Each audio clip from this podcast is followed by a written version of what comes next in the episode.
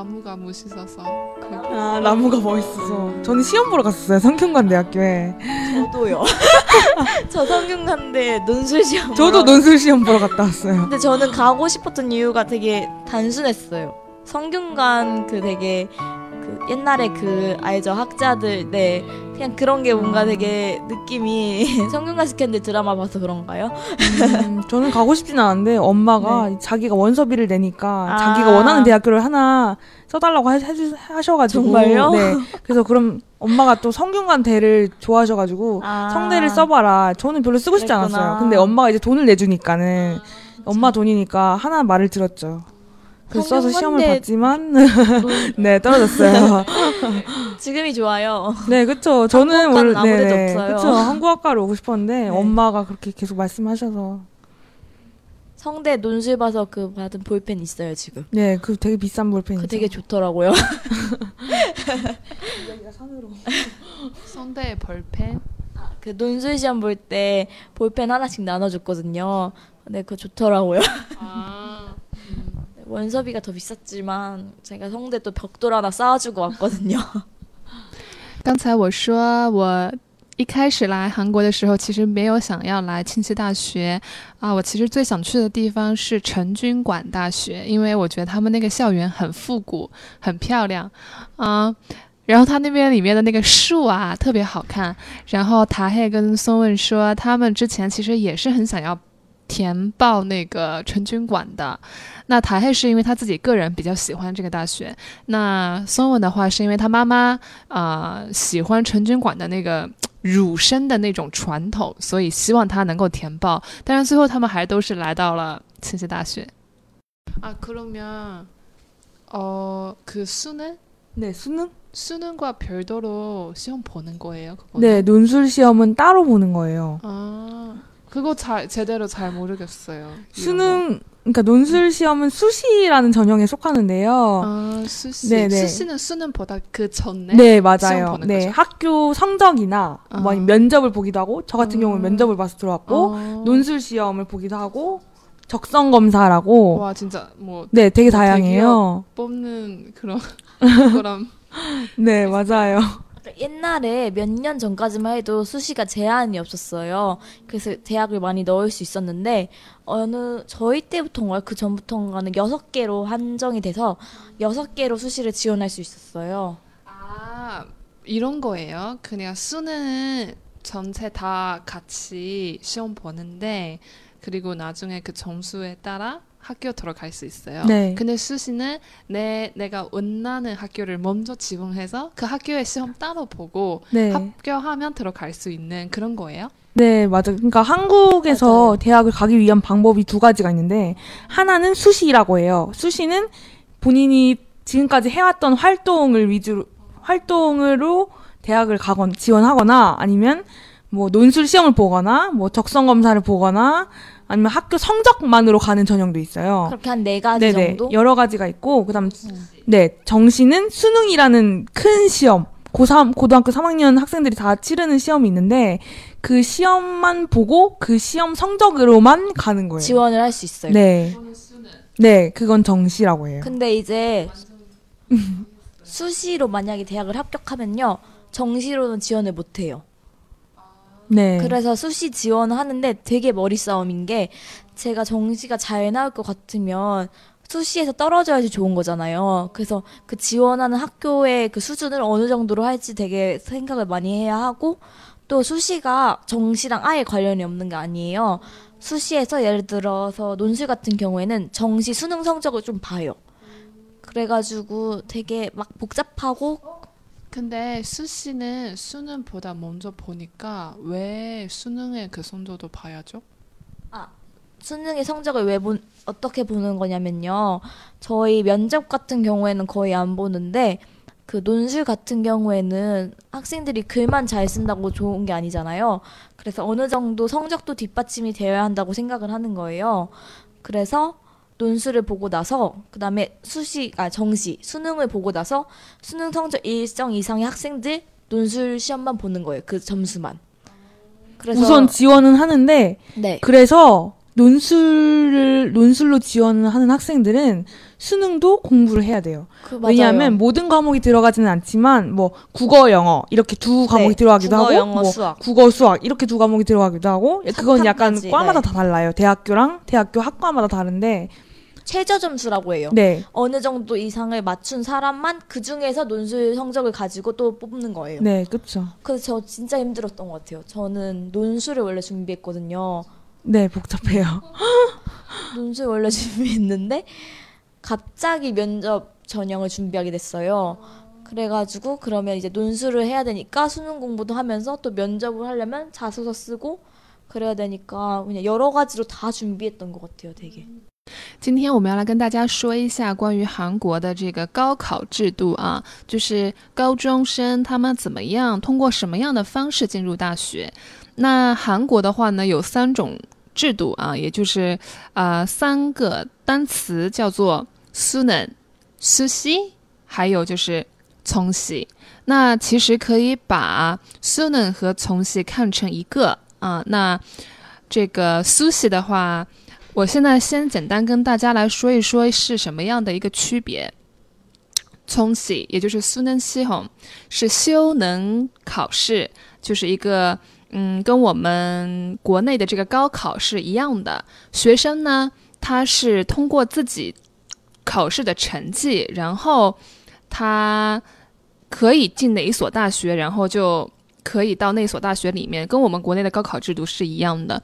那苏西的话就比较特别，苏西的话就是韩语中有一个单词叫做苏西罗摩摩哈达，就是说呃随时的一个意思。那苏西这个考试是这样子的，嗯，他平常呢会看这个学生平日的一个成绩，所以嗯。在高考之前，学生可以志愿去报考他想要考的大学。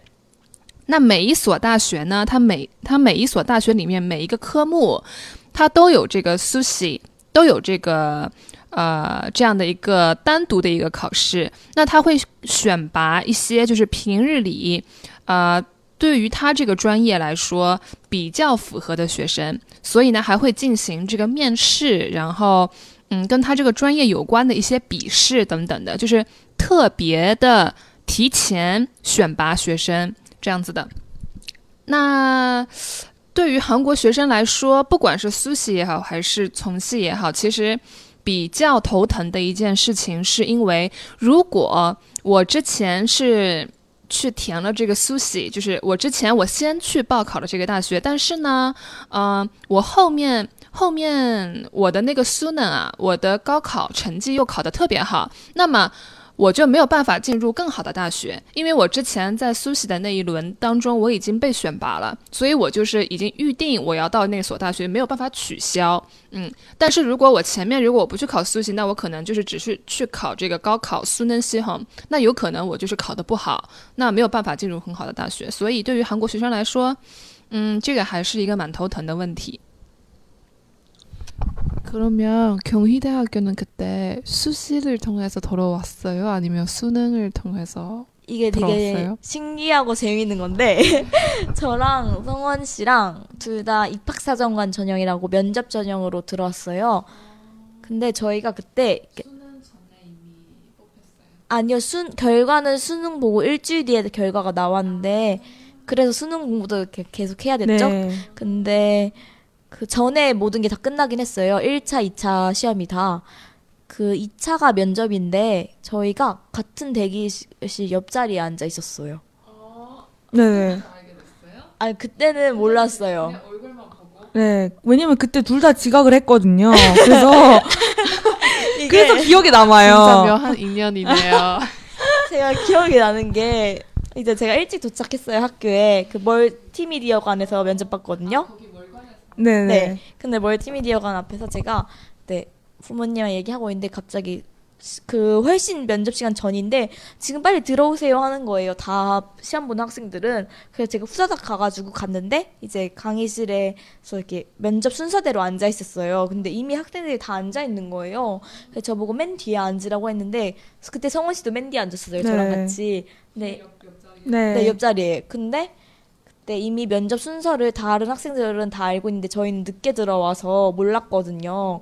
그래서 제가 이제 궁금해서 여쭤봐야 되는데 그 저 옆에 늦게 같이 들어온 친구가 있으니까 저 친구가 물어보지 않을까 하고 계속 기다리고 있었어요. 근데 안 물어보는 거예요. 그래서 제가 네네네. 네, 그래가지고 제가 손에 들고 저 면접 순서 좀 알려달라고 했는데 갑자기 옆에서 성원 씨가 아 저도요 이러는 기억나죠? 네네. 저도 옆에서 어떤 친구가 물어보길래 옆에서 아 저도요 이렇게 물어봐서 면접 순서 알려달라고. 네. 근데 나중에 얘기하다가 그랬다 했는데 갑자기 자기가 그 옆에 애가 기억난다는 거예요. 그래서 아 그게 저 애들. 그러면 네. 그날 그날은 그냥 네. 만나는 사이고 네, 그냥 그러니까 스쳐 서로- 지나간 거죠. 아. 네. 그러면 룸메이트 되는 계기도 그거였어요? 아 그거는 그 전에 이제 이제 입학을 하게 되잖아요. 이제 붙고 나서 정모라는 게 있고 OT라는 게 있어요. 정모는 그냥 하루 만나서 같이 노는 거고 미리 OT는 이제 다 신입생들 가는 오- 그 여행 있잖아요. 근데 OT를 가기 전에 저는 수시 합격생들을 위한 예비 대학이라는 게 있어요. 학교에서 운영하는 프로그램인데 그 한 달간 학교에서 미리 공부를 하는 거예요. 저는 그거를 해서 그걸 하고 정모도 갔다 왔어요. 근데 이제 성원 씨 그때 정모도 못 왔죠 아마. 네. 근데 이제 그 이후에 이제 OT 가기 전에 성원 씨한테 카톡이 왔어요 갑자기 개인 카톡. 그쵸? 그쵸. 네. 그래가지고 아니 만나자고는 아니고 그냥 되게 일상적인 내용이었는데 일상적인 내용이었는데 그때 되게 잘 맞았어요. 되게 친해져가지고 OT 가서 네. 내내 붙어 다녔어요. 네, 되게. 맞아. 그러면 그때는 서로 그 네. 면접 보는 날 그 옆에 사람인 줄 알고 있었어요? 아, 몰랐어요. 아 그때 그냥 깜빡해가지고 네, 그 나중에 만나서 기, 기억이 얘기하다가 없어가지고 네, 설마 그 옆자리 사람이라고 생각을 못했고 그쵸. 그다음에 그 기억나는 게 오틴나 아침에 만났던 거 기억나요? 학교 외대 앞에서? 그때도 둘다 늦었어요. 늦었어요. 아니 늦은 건 아니고 좀 정확 딱 시간 맞춰서 갔는데 제가 이제 막 아 나 좀 늦을 것 같다 어떡하지 했더니 얘가 저도 막 이러, 나도 이러는 거예요. 그래서 이제 갔는데 제가 저는 버스를 타고 내려가지고 정문 앞에서 걸어갔는데 성원이 아빠차 타고 왔죠. 네, 전 아빠 차 그래서- 여기 외대 앞에서 내렸거든요. 근데 딱 제가 길에서 딱 마주쳤는데 서로를 알아보겠는 거예요. 한 번도 안 보고 처음 만났는데 그래서 어 이래가지고 같이 들어갔죠. 네. 아 기억난 아, 게 아니라 이제 네, 서로를 그때도 아직 몰랐어요. 처음 네. 만난 거예요. 그때 처음 만났죠. 그리고 외대 OT를 앞에서. 갔는데 또 저희가 둘이 그런 게 둘 다 술을 못 마셔요. 그래서 OT 때 술 되게 많이 마시잖아요. 되게 서로 의지를 많이 했죠. 기억나죠? 그 새벽에. 그쵸. 새벽에 그 난리를 쳤었는데. 아 새벽에 네 새벽이요. 새벽 내내 술을 마시니까, 근데 저희는 못 마시잖아요. 둘이 따로 계속 도망가고 어디로. 둘이 되게 의지를 많이 하고 같이 같이 잤죠 아마. 네, 같이 잤죠. 이불도 막 없어갖고 그때 저희 둘이 되게 고생을 좀 하고 그랬었죠. 그리고 나서 이제 1학년 때 1학년 1학기 때는 많이 마주치지 못했어요. 왜냐하면 각자 생활이 바빠가지고 그때는 아직 룸메이트 아니었어요. 네, 근데 네, 그때 네. 룸메이트는 자동으로 강제 정해졌어요, 학교에서. 룸메이트였어요. 1학년 1학기 때라 그래서 네 그러다가 여름 방학 때부터 다시 좀 더 친해졌죠. 네. 그래서 계속 친하게 지내다가 방학 때도 계속 만났거든요. 그러다가 만나서 우리 뭐 했었죠? 만나서 먹었죠. 같이 먹고 같이 다이, 다, 다이어트 하고 다이어트를 한 같이 한 기억은 없어요.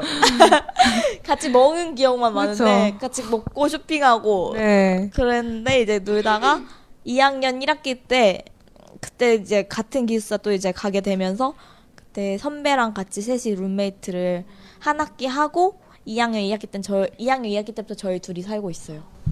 嗯刚才塔海跟松文跟我们说了，他们两个人的很，呃，很算是很奇妙的缘分吧。他们从高考面试的那一天，在我们庆熙大学的末日馆，啊、在那个地方，他们两个人一起迟到，然后一起不知道状况是什么，然后到后来他们进入了韩语系，然后参加这个 MTOT 的那一天，又发生的等等的很多的事情。啊、然后到后来，他们两个又成为了这个 roommate，就是嗯一起住的室友 啊、这样子的，刚才跟我们分享了他们两个人的一个故事。그래서지금둘이는제이기아니면우정원 우정원 살아요. 네. 네.